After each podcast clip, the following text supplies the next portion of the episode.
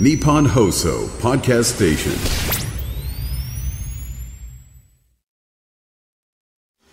2月13日火曜日時刻は午後3時半を回りました FM93 AM1242 日本放送ラジオでお聞きの皆さんこんにちは辛坊治郎ですパソコン、スマートフォンを使ってラジコでお聞きの皆さん、そしてポッドキャストでお聞きの皆さん、こんにちは。日本放送の増山さやかです。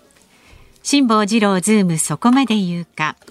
この番組は月曜日から木曜日まで辛坊さんが無邪気な視点で今一番気になる話題を忖度なく語るニュース解説番組です。ショックなんです私実はか？なりショックなんですまあ、誰か慰めてほしいんですどうしたんですか？えーどあーよしよしよし。何いですやか。私ですね え6年ぐらい前に、えはい。まああの辛坊の旅という YouTube のチャンネルを開設してえええー旅チャンネルを作ったもんですから、それ以来私はまあ半分冗談で YouTuber を名乗ってるわけですよ。ええで半分 YouTuber 名乗りながら辛抱の旅というところで、まあいろんなところを旅行してきてそれを皆さんにご覧いただくと。そうですねまあ、。基本的にはあの2021年の太平洋横断の映像を皆さんにお届けするために作ったチャンネルではあるんだけれども、もう一つ、いつかは行こうと思ってる場所があったんです。はい。で何かというと、あの、お茶の水ありますね。ええ。お茶の水駅。ええ。お茶の水の駅降りると、あの、下、神田川流れてますよね。ええ。神田川の上に橋かかってますよね。はい。あの、お茶の水の駅から神田川の上にかかってる橋をこう渡って、坂の下へダーッと降りてくると、ええスポーツ用品店とかいっぱい並んでて、楽器屋さんとか、うん。で、正面に三省堂かな？なんか大きな本屋さんがドーンとありますよね。あそこ行く途中の右側に、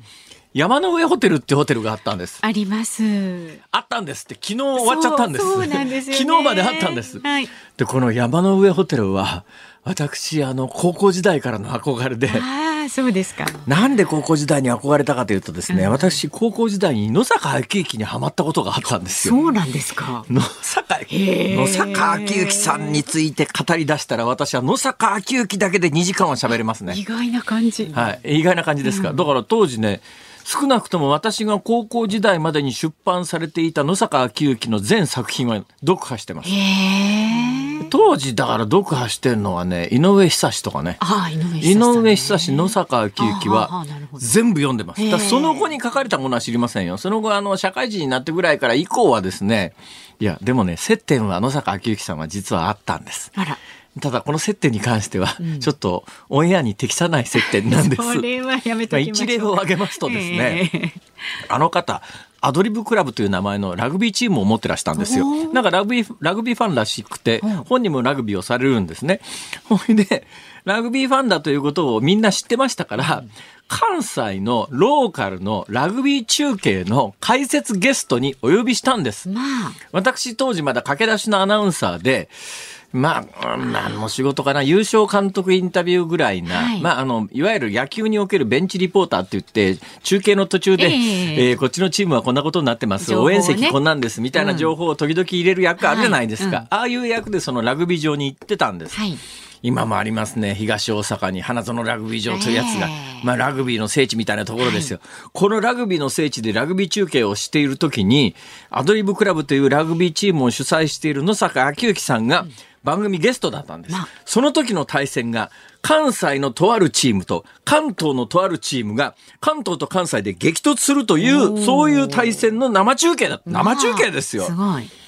今、大学ラグビーの生中継なんかもうね、視聴率も出ないし、お金にもならないから、ほとんどの曲はやってなかったんですが、当時はね、やってたんですよ。ええええ80年代。はいはいほんで、まあ、関東と関西の大学が激突すると。で、野坂昭之さんはどうもその関西の大学のファンだったらしいんです。そうなんですか。ところが関西の、いや、ごめんなさい、関東の大学のファン、あファンねだ関東のね関東の大学の関東の方ですから、関東の大学のファンだったんです。ええところが関西のとある大学が異常に強いシーズンで、もう圧倒的に途中で関西の大学の方がぐわーっと得点が伸びていって、ええ。野坂昭之さんがファンの、えー関東の大学がガーッと引き離されたんですね。うん。そしたら野坂昭之さんが生放送で何て言ったかというと、ダメだこれは。〇〇大学は頭が悪いわって言ったんです。いやーそれはあまり放送に適さないですね。それ実名ですよ、まあ目の前でやってるチームですから。良くないそこの〇〇大学の OB からえものすごい勢いでクレームが殺到して。そりゃそうでしょう。確かにね、うん。その関東の大学と関西の大学でいうと、まあ、いわゆる大学受験における偏差値でいうと関西の大学は非常に高いえー大偏差値の大学だったんですね、まあ、そういうこともあるもんだから余計言われた方は頭にきますよね、ええ。だってラグビーの試合なんだから関係ねえじゃんって話なのに解説ゲストがまるまる大学は頭悪いわやっぱりって言うんだよ。いやいや良くないですね。どうもね相当酔ってたらしい。そうなんですか。もうぐでんぐでんに酔っ払った勢いで原園ラグビー場に乗り込んできて、ええ。もう、もうすっげえくせえな、酒くせえなと思うんだけど、ちょっともうやめてくださいっていうわけいかないじゃないですか。あええええ。解説ゲスト、唯一呼んでる解説ゲストなんだから、結構な大騒ぎになったという記憶があるんですけれども、ええさて、その野坂昭之さんのエッセイだの小説だのを高校時代に大量に読んでる時に、あの、お茶の水のその九段坂に降りる時の右側にある、九段坂下の右側のところの山の上ホテルというところに、出版社から缶詰って言うんですけど、缶詰になって原稿を書かされると。で、その時に文豪が泊まる部屋っていうのが決まってて、はいはいはい和洋室って言ってですね、畳が敷いてあるところに、畳の上にベッドが置いてあるっていうところが、まあ、あの、いわゆる有名文学者の方が缶詰になるとき、執筆ルームとして使うの決まってる。んですよ。あで、山の上ホテルの和洋室っていう畳にベッドが敷いてある部屋っていうのが私は高校時代から憧れで、ああそういうい青つかは。山の上ホテルの和洋室に泊まりたいというのが、もう50年ぐらいの憧れとして、まずあるわけです。はいはい。それで今から二十数年前に私集英社から最初の新書を出した時があるんです。その集英社の新書を出すに際して集英社の出版編集担当の人に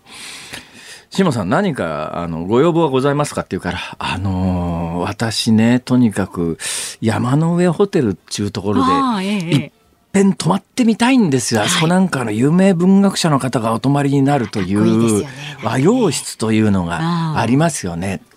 ああ、まあそうですね。じゃあなんか打ち合わせの時に一泊ぐらいしてもらってもいいですねって、集英社ってあそこの坂の下に、九段坂下にあるんです。あのええ辺出版社固まってますからね。で、集英社もあの辺にあるんですよ。だから、わまあ我が社でなんか打ち合わせする前日に、まあ一泊ぐらいどっかで泊まっていただくタイミングを作りますが、申し訳ないけど、和洋室は無理ですと。あそうまあ、そもそも取れないし値段も高いしはっきり言って辛坊さんの格で泊まれるようなところじゃないので 普通の部屋ならお取りしますって言われて「いや普通の部屋でいいですから取ってください」って言ってうんうんうん。山の上ホテルの普通の部屋にはその時泊まったことがあるんです。今から25年ぐらい前に。だけどあの和洋室というやつに、伝説の文豪たちが泊まったという部屋にいっぺん泊まって、こう我が YouTube 旅チャンネルの YouTube で回して、ところがですね忘れてたんですもう長いこと、予約を取ろうともしなかったんですが、まあ、取れ取ろうとして取れたかどうか知りませんけどね,、まあねそうですね。ふっと気がついてみたら昨日で営業終わり。そうなんですよ。残念じゃないですか辛坊さん。まあでも、オーナーか支配人の方がなんか新聞に出してるコメントでは、はい。いつかはなんか再開したいみたいなことをおっしゃってるんですけど、ええ。でも今の建物での再開はもう多分建物自体が老朽化し,、したためにはい。閉鎖のはずなんで、変わっちゃいますそうでしょうね。するとその伝説の文豪が泊まった和洋室に泊まるという私の夢は果たされぬまま終わってしまうということが昨日確定してしまったんですね。ね本当に無念でならないのでありますが。もうちょっと早く気づけばよかったのに。野坂昭之さんのエピソードを話し出すとあと1時間喋りますが、もういいですか？あ結構ね、あの、いろんな、あの、野坂さんはね、ラジオで結構武勇伝がありそうですからね、いっぱいね。言えるやつをかなりぼかして喋りました。まあまあまあ。大学名も今出すとえらいことになりますから。やめときましょうね。そうですね。まあ、私が言ったわけでもないのに。まあ気を使っていきましょう。放送なんで一応。そうですね。ええおっしゃる通りですね。一応放送なのでって、一応かいえーまあね、はい、ということで。じゃあ、ぼちぼち進んでいってください。はい。えー、ズームそこまで言うか。この後は昨日の夕方から今日この時間までのニュースを振り返るズームフラッシュ。で4時台は今日はですね能登半島地震ドローンで行った災害支援活動につきまして東京大学未来ビジョン研究センター特任教授の鈴木真二さんにお話を伺いますで5時台はバイデン大統領世論調査で高齢のため継続できないという回答が86%になったという話題にズームいたします。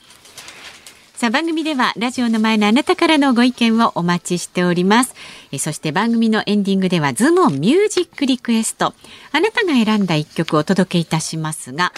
今日のテーマお題は？山の上ホテル営業終了と聞いた時に聞きたい曲。山の上ホテル営業終了と聞いた時に聞きたいホテルにまつわる曲はいっぱい名曲ありますからね。そうですね、はい、イーグルスとかねほら。ねそうですね、有名な曲が結構あるかも、日本でもいっぱいあります。演歌の曲とかもあるいやいや演歌の曲もありますし、それから井上陽水にも確かあります、ね、ある。あるありますよね。あるあるあるどれかな。まああの想像していただいてね別にホテルにまつわる曲じゃなくても結構なんで山の上ホテルが、えー、終了になると聞いた時、はい、営業終了になると聞いた時に聞きたい曲、理由も添えてメールで送ってくださる方は zoom zoom アットマーク一二四二ドットコム X で参加される方、ハッシュタグ漢字で辛坊治郎、カタカナでズーム、ハッシュタグ辛坊治郎ズームでお願いいたします。さあでは続いて外為ドットコム presents market information です。東京株式市場日経平均株価は連休前の先週金曜日と比べて1066円55銭高い3万7963円97銭で取引を終えました。トピックスは先週金曜日と比べて54.15ポイント高い2612.03で取引を終えました。円相場は1ドル149円50銭付近で取引されています。東京市場の円相場は小安い展開となりました。日経平均株価が一時3万8000円台へ上昇するなど日本の株高を眺めて円売りが優勢となりました。今日のニューヨーク市場ではアメリカの1月消費者物価指数が発表されます。連邦準備制度理事会の当局者の多くが利下げ前にインフレが目標の2%に向けて低下するとの確信を得たいとの姿勢を示しているため結果に注目です。また結果次第では円が3ヶ月ぶりに150円台へ下落する可能性もあるため市場の関心が集まります。以上外為ドットコム presents market information でした。ニッポン放送辛坊治郎ズームそこまで言うか。ここからは昨日の夕方から今日この時間までのニュースを振り返るズームフラッシュです。国会では今日から明日にかけて自民党の派閥裏金事件をめぐる与野党の攻防が本格化します。自民党は今日所属議員82人に不記載があったとの調査結果を提示しました。野党側は明日の衆議院予算委員会の集中審議で攻勢を強める考えです。森山文部科学大臣は今日閣議後の記者会見で旧統一教会の関係者から森山氏の選挙活動を支援したとの証言が出ていることについて私から選挙応援の依頼をしたという事実はないと否定しました。イスラエル軍は昨日パレスチナ自治区ガザの最南部ラファでイスラム組織ハマスが拘束していた人質の奪還作戦を行い2人を救出したと発表しました。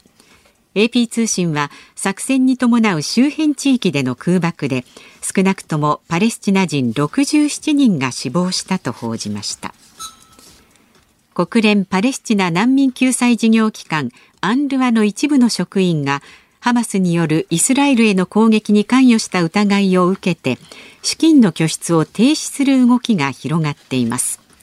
これに対しアンルワのラザリーニ事務局長は昨日 EU の閣僚級の会議で支援の継続を訴えました。認証試験の不正により国内で車の生産をすべて停止していたダイハツ工業は昨日京都工場で生産を一部再開しました。去年12月の停止以来およそ1ヶ月半ぶりの生産の再開となります。日本、アメリカ、ヨーロッパを中心とした主な石油消費国で作る国際エネルギー機関 IEA の閣僚理事会が今日本部のあるパリで開幕します。非加盟国インドの加盟に向けた交渉を正式に開始することで合意する見通しです。林芳正官房長官は今日の衆議院予算委員会で武力攻撃を受けた際に住民が避難するシェルター施設に関し3月末をめどに整備地域と構造に関する政府方針をまとめる考えを明らかにしました。流氷が接岸し本格的な流氷観光シーズンを迎えた網走市内で流氷に乗って写真撮影をしたり歩いたりする人が出ています。2020年には流氷の上に乗った人が沖合へ流される事故も発生していて網走市などは絶対にやめてほしいと呼びかけています。明治大学初の新興企業などの研究チームは今日人に臓器移植するために遺伝子を改変した豚を誕生させることに成功したと発表しました。豚の臓器を人に移植する異種移植を行った際強い拒絶反応が起きないように免疫に関わる遺伝子を改変したそうです。喋らなきゃいけない話題がいっぱいあってですね、えー、特に国会で連日ね、えー、森山文部科学大臣が、はい、いや記憶にない記憶にない記憶にない記憶にない記憶にない、えー、そんなに数年間の記憶もそんなに急になくなるような人はダメだろうと、え。ー、でもこの人あのな、なだ、なだ、なだこなだ中東大みたいな、なんか、昔はむっちゃ賢かった。だけどね、昔むっちゃ賢かったから今も賢いかっていうと、それはまた別問題だってこともありますから。まあ、そうですね。まあ、あの、もちろん、うん、多くの人は、この人は、別に、あの、頭が悪いわけではなくて、記憶が悪いわけじゃなくて、えー、嘘ついてるんだろうとみんな思ってるわけですが、でも本当にもしかすると、私なんか人間は正直ですから、記憶にない記憶にないって言うわけですよ。えー、記憶がなくなっちゃうんだ。それはちょっと政治家無理じゃねえと。額面通り受け取ってもね。それでいいんじゃないかと思いますよ。あ記憶にないんだ。そうだ。やっぱりちょっとやばいな、こういう人を政治家ささしとくのはって。そういう方向性じゃないかと思いますよね。えー、さて、いや、それで記憶をなくしたいのは一つですね。ああ、時代が変わったなと思うんですよ。昔だったら、いや、これはちょっとラジオというにはかなりリスクがあるんで、相当曖昧、曖昧っていうか事実なんだけれども、はい、昔のこととして喋りますが、はい、私ね、うん、今から40年ぐらい前、大阪の番組の取材で、はい、堂々とテレビのオンエアで流氷に乗ってました。ああ。当時流氷に乗る取材って結構あったんですよ。あはいはい。で、やっぱりね、近年、あの、昔ほどね、ええ、硬くなくなってるんだと思いますよ。ね、何年か前に流されちゃったりなんかしてるっていうことは、昔の流氷ってね、カッチンこっちに固まってましたから、えー、そんなもん、で、ずっと沖まで歩いていくと、そのうちだんだん柔らかくなってくるんで、うん、その辺、当時その辺をこう歩く観光に、ドライスーツっていうのがあるんですよ。はい。うん、あの、普通、海水パンツで水の中つ浸かると、春先とか秋とか冷たくなってくるので、うん、ウェットっていうの着ますね。ウェットスーツっていうのは、まあ3ミリとか5ミリとかい。ろいろありますけれども、ねはい、体にピタッとくっつくウレタンフォームみたいなやつですわ、うん、だけどもっと寒い海の場合はあのウェットスーツっていうのはスーツと体の間に水が入りますから、本当に寒いところじゃあるやつ通用しないんででドライスーツっていうのを使うんですね、はい、ドライスーツっていうのは何かっていうと皮膚とスーツの間に空気の層ができるんで、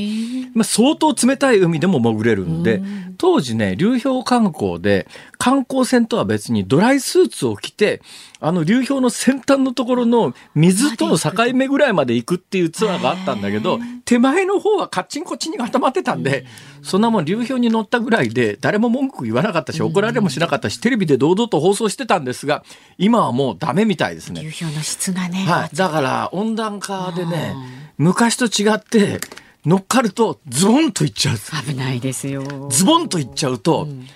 だいたい流氷がある海域の水の温度ってマイナスですからね。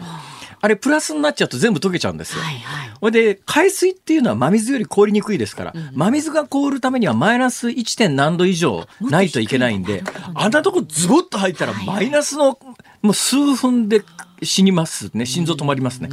意識は確実に失います。だからもう、いや、40年前はやってたよなっていうのがもう全然通用しない時代になってるんだと思います。その一つ前でシェルター。急になんか最近シェルター賑やかになってきて、はいはいはい。1月の下旬に東京都の小池知事がですね、アゼブ10番にシェルター作るって言ってねニュースになりましたよね。はい。アゼブ10番。なんか、早く言うとフランス語に聞こえるっていう、アゼブ10番。なんで麻布10番なんだよっていう話なんですが東京都の大規模び災害に備えた備蓄倉庫っていうのがあるんですが、東京都の大規模備蓄倉庫が、あの、清澄白河っていうところとええ、麻布10番っていうところとあー。2箇所あるんですね。だからまあとりあえず麻布十番を、えー将来的に、えーなんかあの北朝北朝鮮がなんかミサイルぶち込んできた時のシェルターにしようじゃないかっていうので今年2億円かなんか東京都が予算で調査費まずつけるだから数年後の完成を目指すということなんだけども、これも聞いててさなんか全然本気じゃねえよなと思うのは、ええ誰避難さすんだよ。まあ、そうですよね。確かに本当そん本なもん当。麻布十番にしか麻布十番にしかないって、ね逆に言うと麻布十番にあるということが分かってて、うん本当に北朝鮮が核ミサイルぶち込んでこようかみたいなことになったら、みんな麻布十番の周り集まってきて、ね入れろ入れろの大騒ぎになるぞ。パニックになっちゃったりそういうことも含めて計画しなきゃいけないのに、えー麻布十番にシェルター作ります。いや、それで済まないだろう。まあまあやっぱり誰も本気じゃないんです。だから予算確保であったり、あの安全保障関係の、えー危機を国民に周知するためのツールとして使ったりなんか。であのシェルターみたいなことが出てきてですね。だって麻布十番にシェルター作って誰批判誰を非難さすのね。ちなみにね日本にもすでにシェルターはありますよ。公にされてるかどうかはともかくとして首相官邸と防衛庁にはあります。あ。防衛省か。首相官邸と防衛省の地下にはあります。えーシェルターが。まあここはまあいや安全保障の要ですから。ねで私たちはね。それでいうと都市伝説で、あの永田町あたりの地下鉄のええ駅がやたら深いですよね。あれは多分 国会関係の人たちを何かあった時に避難するための 仮のシェリシェルターじゃないのかという噂もありますが、これはまあ今の一番最後の話は都市伝説かもしれません。ええーまだまだ喋らなきゃいけないこといっぱいあったのに。あと20秒ぐらいありますすけど、いいですかじゃあ。20秒でこの豚の話は無理だな。ね、まあびっくりしましたけれども。みに豚てます？豚熱豚の病気がむっちゃ流行っててですね。すか今日本からイノシシがかなりの勢いでなくなりついなくなりつつある。イノシシって豚熱に感染してどうも野生のイノシシみんな感染して死んじゃってるっていう話が、私ハンターから最近聞きました。あら、お時間です。ズームフラッシュでした。2月13日火曜日時刻は午後4時4分を回っています東京有楽町日本放送第3スタジオから辛坊治郎と増山さやかでお送りしています。ズームそこまで言うか。えっとですね、新宿区のエイ黒助さん65歳がですね、細かいことで大変にすみませんが、はあはあ山の上ホテルのお話の中で、えええー九段坂下ではなくて駿河台下です。え？え駿河台下です。駿河台下だ。そうそう。あ九段坂下ってどこだっけ？違うとこ？九段下。ちょっと違うとこ。ちょっと違うか、ね。ちょっと違うか。あの、武道館の方行くと九段下？あーそうですね。ああそうです。じゃあ数数百メートルもうちょっと離れてるか、うんああ駿河台下そうそうそれそれ。駿河台下まあもうまあ近いっちゃ近いけどな。近いといえばあの駿河台下の方行くとこう右側に靖国神社。九段下左側に武道館、ん。右側に、九段だからいいやもうどうでもそんなことは。まあまあでもご指摘ありがとうございました。それからですね、59歳の男性の練馬区のくまちゃんさんはですね、はいはい私の娘26歳はメーカーに勤めており、ほうほう。去年の10月から中国の上海郊外のえ。工場に赴任しております。ええご苦労様です、ね、で春節ということで先週金曜日に初めて帰国しましたが、ええ。今日中国に戻ります。ご苦労様です。オンエア中は飛行機の中ですが娘に仕事頑張れと言ってやってもらえませんでしょうか。親としては外国というだけで心配なのですが特に難しい国なので早くも来年の春節が待ち遠しい親バカな私です。お父さんね大丈夫ですよ。あの普通に働いてる人は多分大丈夫だと思いますよ。飯田浩司君みたいな、あの言動だとなかなかね。そうですか？上海難しいと思います。が辛坊さん上海私ね上海万博をはじめ何回か行ってます。ああそうですか。ものすごい近代都市ですよ。ね上海は超高層ビルがダーッと並んでですね、まあ、場所によってはまあ洗濯物が外でダーッと並ぶようなところもないではないですけども、はいそうですか、ちょっと頑張っていやいや娘さあんに言ってあげてください頑張ってください、ね頑張ってください、えーお父様お母様お父様お母様どっち？このお父様がね お父様、お父様はご心配だそうですが、まああのえ、自分の人生は自分で決めましょう。まあでもお親心もわかりますね。すごくわかります。はい。でもきっと大丈夫ですよ。さあ、メールまだまだお待ちしておりますので、えー送ってくださる方、zoom zoom アットマーク一二四二ドットコム X でもつぶやいてください。ハッシュタグ漢字で辛坊治郎、カタカナでズーム、ハッシュタグ辛坊治郎ズームでお願いします。で今日のズームをミュージックリクエストのお題は。山の上ホテル営業終了と聞いた時に聞きたい曲です。選曲の理由も書いて送ってください。さあこの後は能登半島地震ドローンで行った災害支援活動につきまして東京大学未来ビジョン研究センター特任教授の鈴木真二さんに伺います。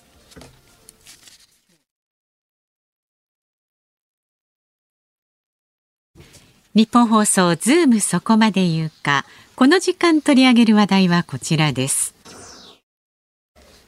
能登半島地震ドローンで行った災害支援活動。今年1月1日に起きた能登半島地震は路面の陥没や土砂崩れで道路が寸断されて多くの地域が孤立状態となり救援物資の輸送が困難となりました。その中で国内の大規模災害としては初めて発生から間もないタイミングでドローンによる医療物資の運搬が実現しました。ドローンでの災害支援活動一体どんなものなんでしょうか？さあ今日はこのニュースにつきまして東京大学未来ビジョン研究センター特任教授の鈴木真二さんにお話を伺います。鈴木さんはですね能登半島地震でドローンの支援活動を行う団体一般社団法人日本 UAS 産業振興協議会ジュイダの理事長も務めていらっしゃいます、へー。今日はね映像とお電話のあ、そうですね。はいえー目の前のパソコンにえーあの先生映ってますが、先生よろしくお願いします。よろしくお願いいたします、はい、よろしくお願いいたします。ああのーこの間ね私ちょっとびっくりしたんですけども金沢行って金沢の地元の新聞を読んだんですよそしたら社会面にでっかくですねドローンを使って能登牛に水を運んでそのドローンの水の運搬のおかげで牛が生き延びたっていう結構でっかい記事を見てあこれほとんどあのん東京で放送されっていうか報道されてないけどえそんなところでそんな重いもの運ぶのにドローン使われてるんだと思ってびっくりしたんですが。あー私もそれは初めて聞きますね。あ、そうですか。はい。じゃあ先生が関わってるわけじゃないんですね。いやいや、あの、関係してるのかもしれませんけども、そういったニュースは初めて聞きました。ああ、まあ、はいそうか。先生、先生はこの、あれですか、一般社団法人日本 UAS 産業振興協議会っていうところの理事長さんなんですが、はいこの協議会って何するところなんですか？あこれはですね、あのまあ、ドローンですね、これが、まあ、使えるようになったあわけなんですけども、これをいかにしてこう産業にこう生かしていくかということで、ま、操縦技術は、これを教えたりとかですね、それから知識を教えたりとか、また、あのいろいろな制度をですね、あの制定するための、えーその活動を行ったりとか、まあ、そのドローンを使いやすくするというようなところで活動しているところです。私あのうん例のあのー日本でこれ法規制がかなり厳しくなったのは私の記憶で言うと首相官邸かなんかのところにドローン墜落してそれから厳しくなりましたよねそうですね、はい。私実はそれ以前からあのおもちゃのドローンみたいなもので遊んでたことはあったんですがはい。その後あの規制が厳しくなってで、あの、一時期200グラムまでのトイドローン、おもちゃのドローンは、あの、規制の網の外にあったんですが、それ私結構扱い慣れたなと思ったら、今度100グラムになってですね、え また小さいのに買い替えなくちゃと思って、今、あの、100グラムのドローンを3台持って遊んでるんですけど、どうなんですかね。あの、今、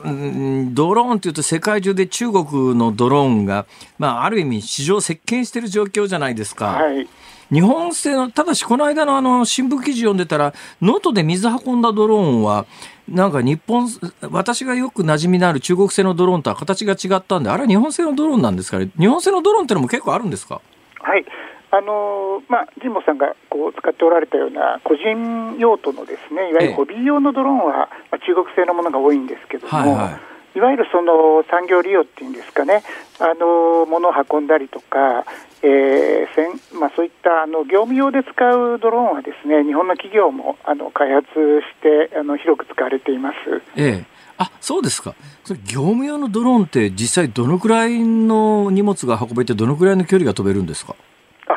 まああのまあ、大きさの制限もありますので、数キロのものを運ぶっていうところが多いんですけども、ええ、まあ、15分から30分ぐらいは飛行することできますので、え、そこそこの距離までは運ぶことができますね、数十、まあ、10キロ程度までは運ぶことができるというような状況です。多分離島に物運ぶとかなんかだとむっちゃ便利だと思うんですが現状どのくらい、はい、あの利用されてるんですか？えーとですね、あのおっしゃるように、例えば山間部ですとか、えー、離島とかですね、まだあの実証実験というレベルのものが多いんですけども、ええ、あの自治体の協力を得ながらですね、えー、その使い方をいろいろこう模索しているところです。今、現実にドローンってそういうので使われる場合には誰が持っていてオペレーターは誰がやってどの程度の法規制の網がかぶされてるもんなんですかね、はい、ざっくりした質問で申し訳ないですけど。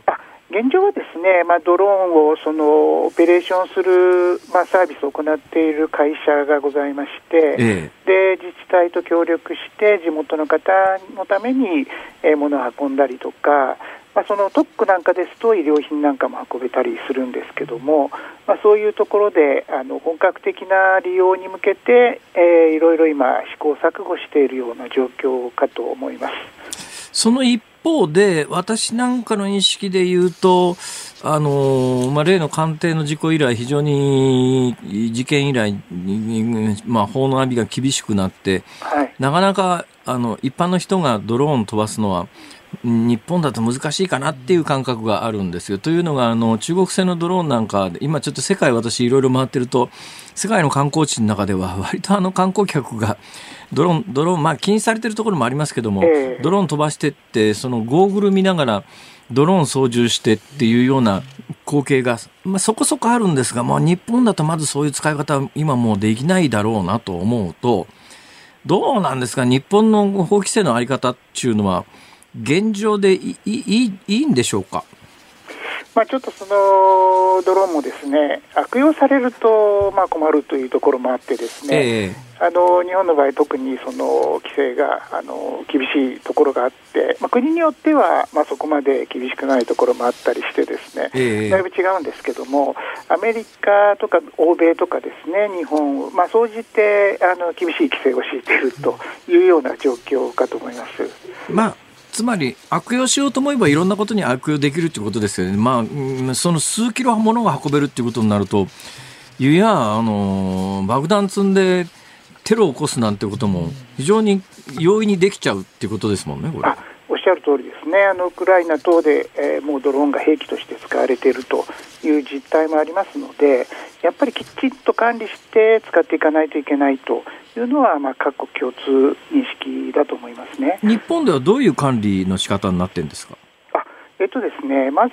あの2022年ですから、もう2年前になるんですけども、はい、あの登録しないといけないというようなあの制度がスタートしました。そうですね、えー、はいこれはあの自動車がナンバープレートをつけるのと一緒なんですけども、まあ、ドローンの場合は上空飛びますので、番号をつけててもですね、まあ、それが下から見えないということもありますので、はい、こう飛んでる間にこう Bluetooth を使ってですねあの自分の登録番号をこう常にこう発信しながら飛ぶというような、まあ、そういうことが義務付けられるようになりました。ということは今あれですか？そのいわゆるトイドローンでおもちゃの 100g 以下じゃないやつは、えー、合法的に飛んでるドローンは全部登録が済んでいて、えー、自分のナンバープレートのようなものを電波で発信しながら飛んでるってことですか？あそうですね。登録は全部義務付けられてるんですけどもその電波を発信するっていうのは、まあそのえーと、過渡期ですので、はいはい、あの従来から使っていたものは、まあ、そのまま使えるっていうような状況ですけども数年経つともう全部義務付けられてくるというようなところになりますね。そうですね。私も実はその制度の前に持ってたドローンはえー、登録しなくちゃいけないっていう事態に追い込まれて、もうちょっと使用を諦めました。あそうですか、まあ、ただですね、うちの中で飛ばしたりするっていうのは、航空法とはまあ関係ないっていうことになりますので、あの部屋の中で楽しむということは十分できますので。ところがね、はい、なんか別の障害がありましてね、えー、家族にあの ものすごい冷たい目で見られて、父ちゃん何すんねんっていう。あれは本当に。あのでも私が使った感じで言うとね。えー、すごい便利だなと思ったのは、ある時、あの、私の持ってる家の屋根に大きなスズメバチの巣ができたんですけど、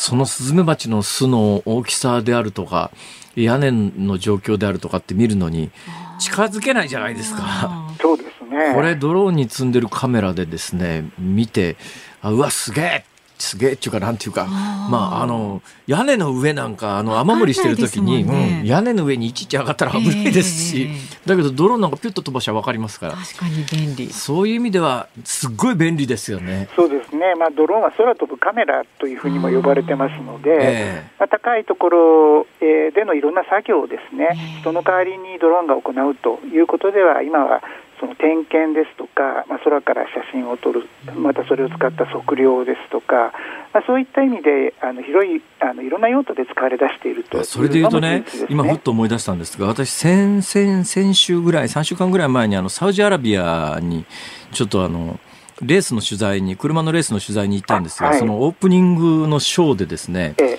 え、2000機のドローンを空中に飛ばして、そのドローンで、まあ夜なもんですから、あの、ライトをつけてですね、もうなんか言うや、花火の現代版みたいな芸術ですよね。あれ、だから2000機のドローンをコントロールして、あの、いろんな絵だとか字だとか図図柄を描くって、すごいところまで来てますよね、今ね。そうですね、それはあのドローンのあの、まあ、ある種の使い方の一つで、あの東京オリンピックの時もありましたよね、あの地球儀をドローンが形作って出るとかですね、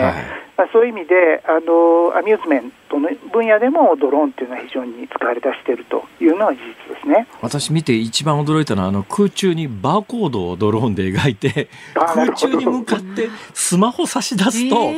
その特定の URL でアクセスして、読み込めるんです読み込める。空中にドローンで QR コードを書くっていう。これなかなかすげえなと思ったすごいですね。それは面白い使い方ですね。なんかそういった情報発信の一つの手段としてドローンが使えるということでしょうかね。えーまあ、そう思ったら災害の時にそんな使い方もできますよね。あのとにかく一斉連絡かなんかで空中にドローンでバーっとバーコード描いてスマホが生きてりゃスマホで読み取りゃあの必ずそこにアクセスできるみたいな。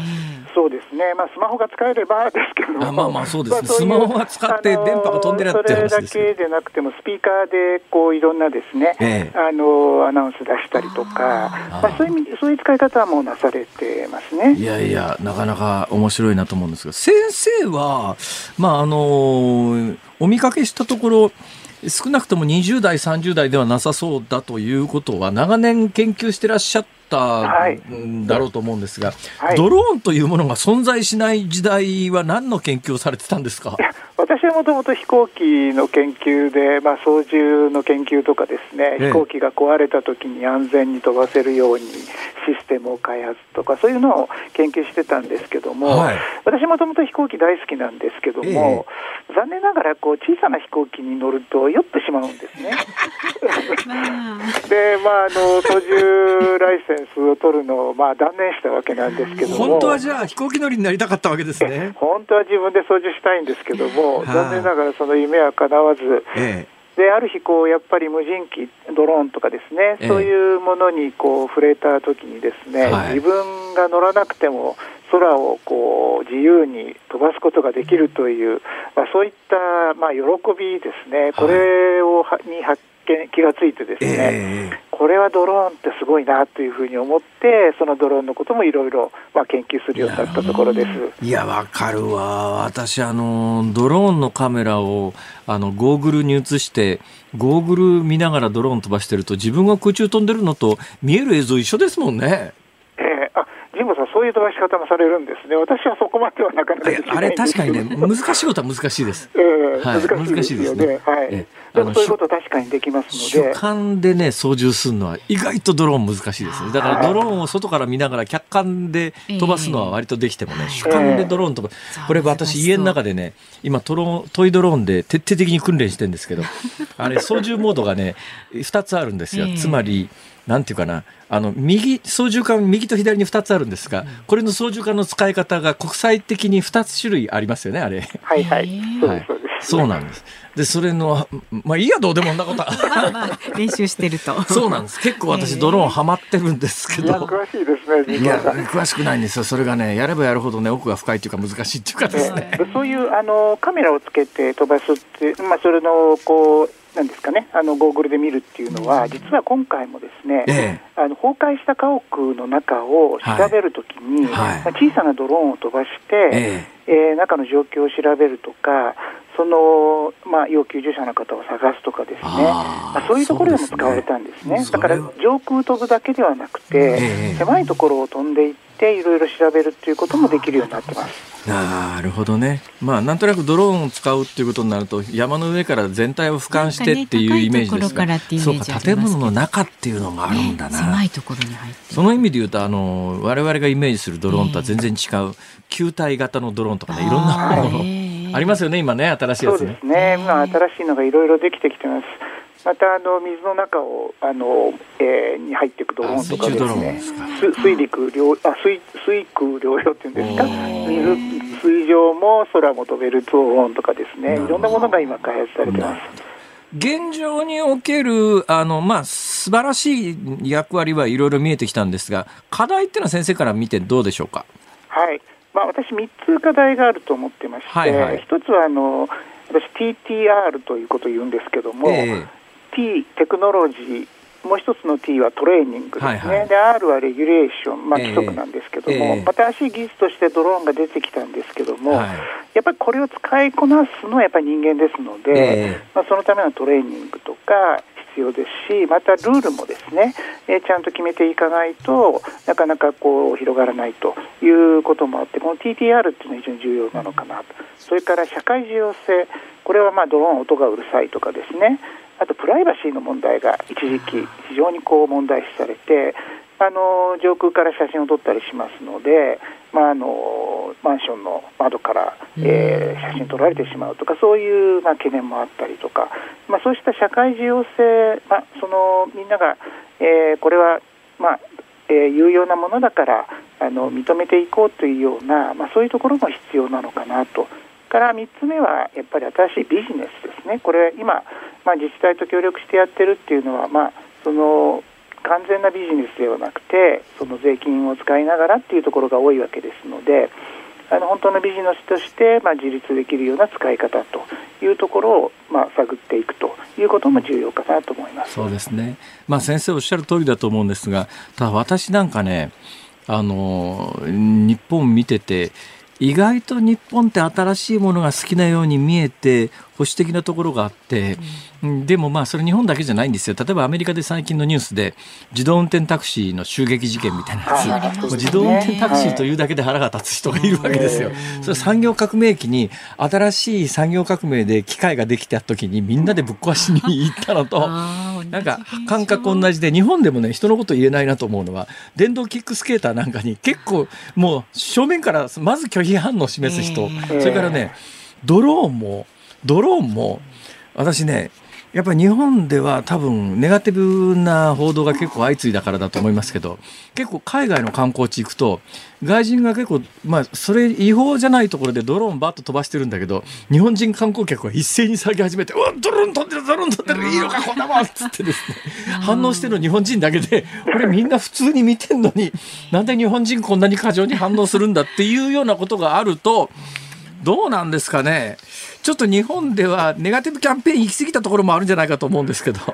まあ、各国もそれに近いところはあるんですけど、やはり新しいものに対するそのネガティブな面っていうのを見てしまうとなかなかこう広がらないので、そのまあ、リスクの小さいっていうんですけども、あまり大きなそのリスクを生まないようなところからだんだん使っていくというような、まあ、そういった工夫も必要なのかなと思いますね。先生はあれですか、人間が乗るような大きなサイズのドローンは、えー、関係してらっしゃらないんですか？あいや、これは空飛ぶ車っていうふうに言われていまして、えー、まあ、これを日本で飛ばすためのいろいろな制度作りにも、あのもともと航空の専門ですので、そういうところにも関与してます。どうですか？いつ頃あの空飛ぶ自動車って実用化するんですかね、万博ではまあ暫定的にとりあえず一部の短いコンピューターとして使われるみたいですけれども、はい、まあ、あれはまあいや実験的なもので、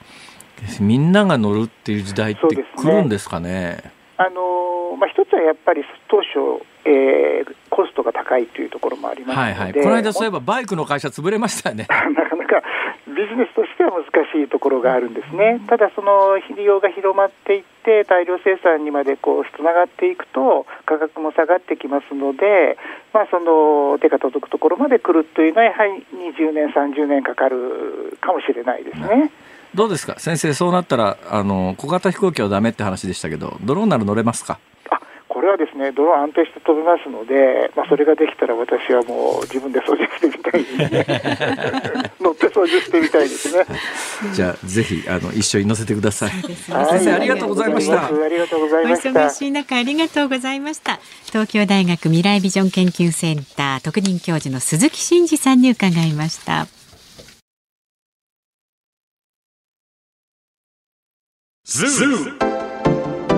ニッポン放送辛坊治郎ズームそこまで言うかをポッドキャスト YouTube でお聞きのあなた増山さやかです。飯田浩司です。お聞きの内容は配信用に編集したものです。辛坊治郎ズームそこまで言うかは月曜日から木曜日午後3時半から生放送でお送りしています。ラジオの FM93 AM1242 に加えてラジコでもお聞きいただけますよラジオラジコでは配信版では聞けない。あんなことやこんなことがいっぱい。さらにリポーターがあなたの街にお邪魔する中継企画や辛坊さんが夕刊フジの記事を解説する夕刊フジそこまでズーム。えそして生放送でしか参加できないリスナー参加コーナー。ズームオンミュージックリクエストなど盛りだくさん。ぜひラジオラジコでも辛坊治郎ズームそこまで言うかをお楽しみになってください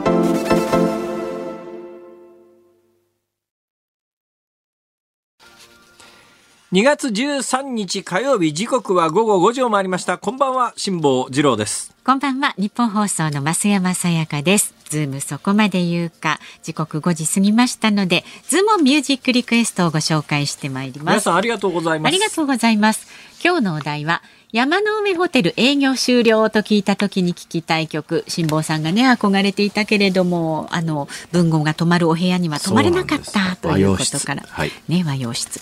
まず埼玉県埼玉市南区のペンギンマルコさん44歳女性はですね学生時代サザンオールスターズのホテルパシフィックの曲を聴いて横浜のパーンパシフィック横浜ベイホテル東急に泊まるのが夢でした。しかしもたもたしていたらホテルの名称が変わってしまい夢は叶いませんでした、えー、あこういうこともね名前変わっちゃうっていうのもねホテルの名前変わるのは結構頻繁にありますね。ねうん、気がついてみたら、え、あれ、ホテルの名前変わってるぞっていうのあります、あります。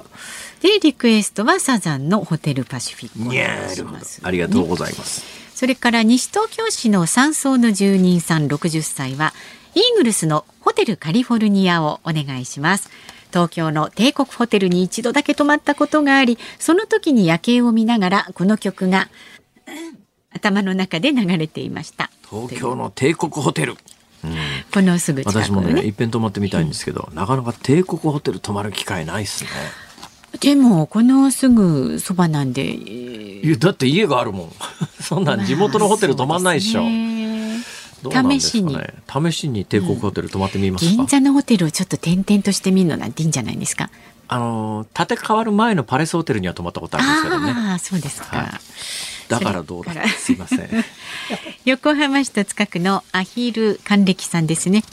今日も横須賀線に乗車しラジコで拝聴しております。今日の忖線なんだろう。ありがとうございまなす。んでかな？リクエストですが、ええええあーズバリ島津豊さんのホテルをお願いします。こちら中西礼さんが作曲、浜圭介さん作詞の名曲です。本当にね。若い頃は意味もわからず熱唱していました。ありがとうございます。それから三島市の秀子さんは井上陽水さんのホテルはリバーサイドって書いてあります。いやいやリバーサイドちょっと違わないかホテルね。えリバーサイドまあ、ホテルはリバーサイドって言ってる歌いね。ますからはい歌詞がね。へいへい荒川区の箕面門子さん女性の方山の上というと子供の頃毎週楽しみに見ていたアルプスの少女ハイジが思い浮かびます山の上だね。確かに山の上、え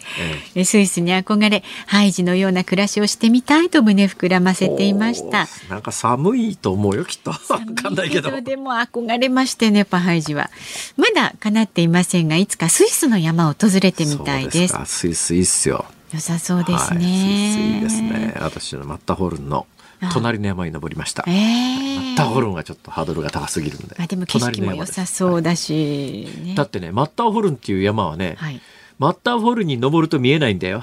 まあそうですね。隣の山だと見えるけど。確かにそうですね。賢いですよ。隣登ったあ方がねりがとうございます。えーオープニング曲教えてをリクエストします。埼玉県八潮市のだから言ったじゃないのさん。64歳は山の上ホテルは川端康成が愛用したホテルで有名川端康成の代表作といえば雪国ですね。トンネルを抜けるとそこは雪国だった。はい。ですから曲にすると吉幾三さんの雪国がございます。あるある。そしてラジオネームミントくん猫にゃん。なんじゃそれ。ミントくん猫にゃん。埼玉県の方。辛坊さん山の上ホテルに泊まれなくてはあはあため息が出ちゃいますよね。リクエストは矢沢永吉さん止まれないはあはあ止まらないですよね。止まれないはあ。は。そして静岡市にお住まいの49歳男性ラジオネームがですね飯田浩二総理への道どんなラジオネームやねん。どんなラジオネームや。ね、リクエスト「もう止まれない。もうどうにも止まれない」ということで山本リンダさん「どうにも止まらない」お願いします。という。あ止まれない母ね。それは気がつかなかったな。本日のズームオンミュージックリクエスト。えー、矢沢永吉止まらない母。あれ昨日も矢沢永吉さんでしたよね、そういえばね連日矢沢永吉。今週矢沢永吉推しで、おなんとか。じゃあ止まれない水木母2日間。どうなることでしょうか。はい、止まらない、えー母ですね。正解はね。はい、お送りいたしますんで、エンディングでお届けいたします。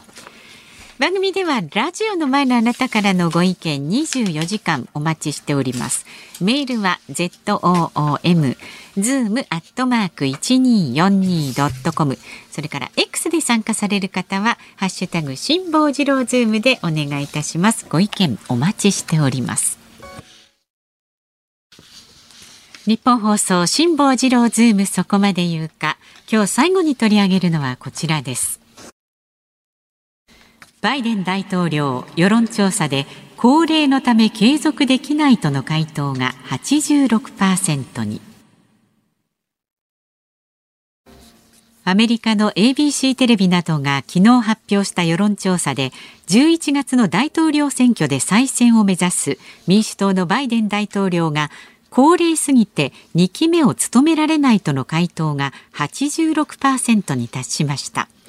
有権者の間に職務遂行能力への不安が根強い現状が浮き彫りになりました、結論は、はい、まあ結論を先に申し上げておきますと、前に申し上げたことと全く同じなんですけれども、ま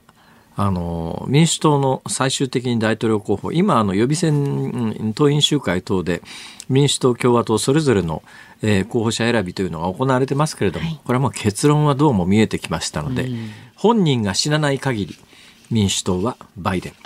えー、そして共和党がトランプ、はい、えー、バイデン大統領81歳、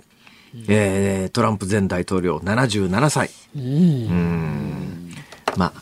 あ、あの、前回も申し上げた同じ結論なんですが、アメリカ国民は切ない選択を 迫られることになるなと。えー、いうとしか言いようがないんですけれども、ただね、ちょっとこの世論調査に関して言うとね、はい、すごく危うい感じがするんですよ。危うい？え、世論調査って、世論の流れにすっごく影響を及ぼすんですね。だから、現状の世論がどうなっているかというよりも、一部のサンプルを使って世論調査っていうのをするわけじゃないですか。一部のサンプルを使って出た結論が、えー、そのサンプルの対象になっていない大きな世論を動かすという、はいはい、そういうきっかけになりうるので、何が恐ろしいかって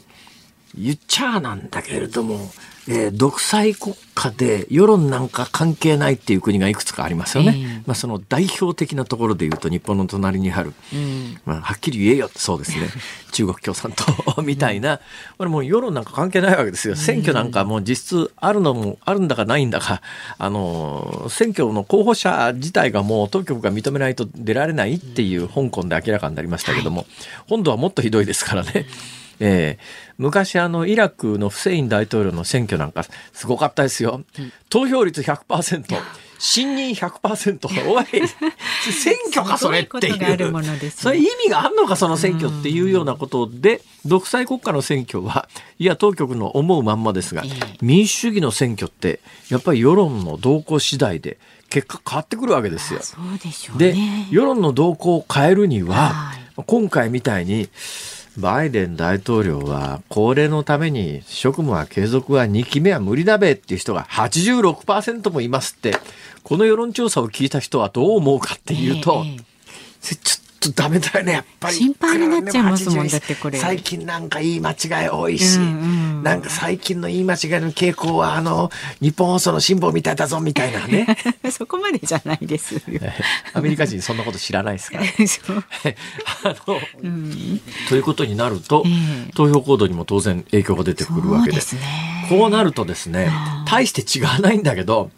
トランプ前大統領は70、まだ、言ってもまだ77歳って、えー、まだ77歳って、まあ結構な77歳ですが、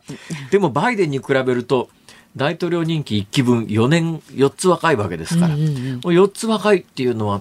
おそらく投票行動に影響を与えるだろうという気がいたします。だからこの世論調査をしているのがですね、今回アメリカ ABC テレビでしょ。はい、だからアメリカ ABC テレビなんで、まあ裏に何かあるという感じはないんですけれども、はい裏に何かあると思われてもしょうがないメディアもいくつかあるわけですよ。アメリカって伝統的にね、えー、三大ネットワークっていう言い方をするんですが、もともとアメリカのテレビ局って ABC と NBC と CBS と3つだったんですね。これはもうあの第二次大戦前からあるラジオ局の流れを受け継ぐアメリカのテレビ局というと三大ネットワークっていうのが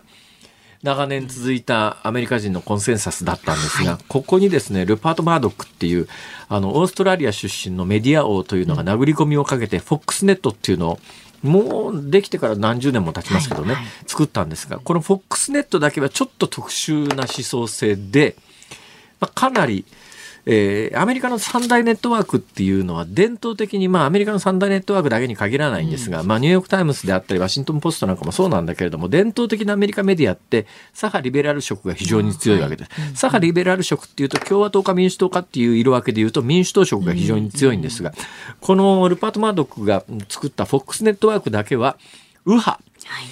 まあ、うんかなり、いわゆる三大ネットワークなんかのリベラルっていうのと雰囲気違うですね。だから私はバトランプ大統領があの大統領に選ばれた時の大統領選挙をニューヨークで見てましたけれども、フォックスの報道と伝統的な三大ネットワークは全く違うんですよ。三大ネットワーク見てたら、はい。もう完全にあの時は戦いは相手がクリントン、あの、元のあの大統領になったクリントンの奥さんのクリントン、ヒラリー・クリントンですけども、はいはい、もうなんだかね、ほとんど開票速報始まる前から、はい。ヒラリー・クリントン当選みたいな、そんな雰囲気でええ。テレビで放送されてたんですが、まあ、フォックスだけはね、まあ、毛色が違うっていうかですね、ちょっと雰囲気違ったんですが、まあ、最終的に、あの、いわゆる三大ネットワークをはじめとする、えー既存メディアがの予想が大きく外れて、トランプが大統領になるという、そうね。あの時にフォックスだけはだからね、今回のアンケートが、はい。フォックスがもしやってたとすると、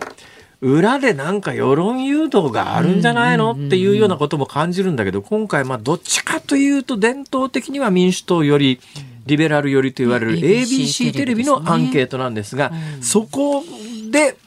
だから ABC としては意図的に別にバイデンを、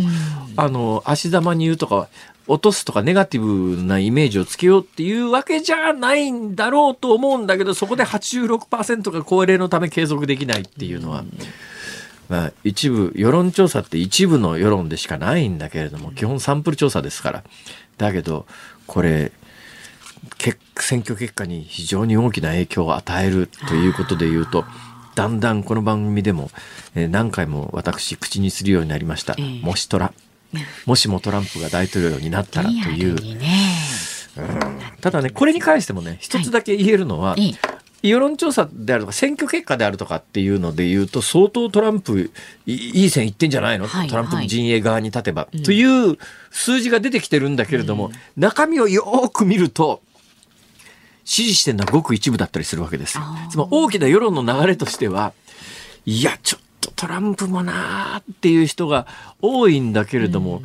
世論調査の数字として出てくるのはトランプ圧倒的に優勢みたいな。で、そのトランプ圧倒的に優勢っていう世論調査の結果が、まあ世論全体をこう引っ張っていくっていうのが、現状においてアメリカで起きてることなんだけれども、冒頭の結論に変えると、アメリカ国民は切ないよな。と。どちらにしてもというもう感ちょっといいじですか。勢いのいい世界の中でやっぱりあの自由主義陣営と民主主義陣営を引っ張っていくような人材が出てこないかなと思うんだ選択肢がもっとあってもいいような気もね。しょうがない俺が行くかったらさ、まあ、アメリカの憲法上私は絶対天地ひっくり返ってもアメリカ大統領にはなれません、アメリカ憲法上アメリカで生まれた人でないと大統領になれないんです残念でしたね。だからあのオバマさんなんかはずーっと任期中も本当はアメリカで生まれてねえんじゃねえかみたいなことを言われ続けたのはアメリカでもし生まれてないということになるとそもそも大統領になれない人間が大統領になってしまったっていう話になっちゃうんですうんうんうんうん残念だな残念ですね。はい ズームオンでした。ズームミュージックリクエストをお送りしているのは埼玉県南埼玉郡ミントくん猫にゃんさんからのリクエストです。矢沢永吉止まらない母。A ちゃんいいっすね。ねえ。よし。今週はもうねお。A ちゃんシリーズで明日はキャロルかな。なんで決めてるんですか？まだお題も決めてないのに。い明日は皆さん明日はキャロルですよ。やいやいやいやいや。はい。えどんなお題でもキャロルですか？ら それ難しいですよね。こじつけるのがね、逆にね。ハードル高いですよね。そうですね入り口と出口が決まってるという そうそうそう。はいい、やまあ明日は明日の風が吹くで考えましょう。はい。